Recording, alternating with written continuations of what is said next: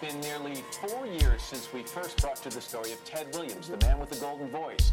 He was homeless and panhandling when he found fame through a chance encounter at a very busy intersection. But his road from there has not been easy. What's up, my brother? When you're listening to nothing but the best of oldies, you're listening to Magic 98.9. From the side of the highway in Columbus, Ohio, I can't be an actor, I can't be an on Are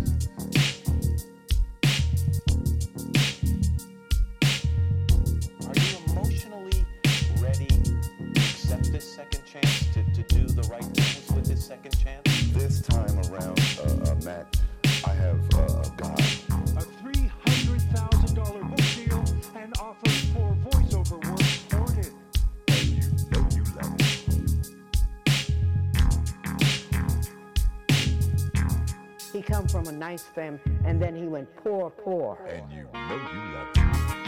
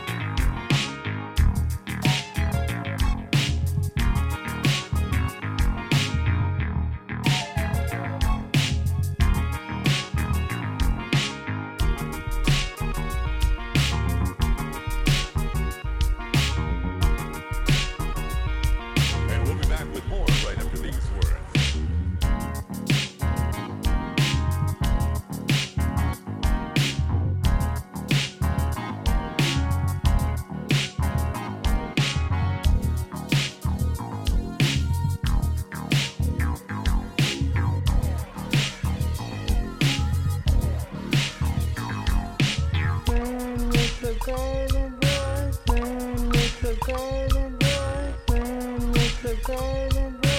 when with the golden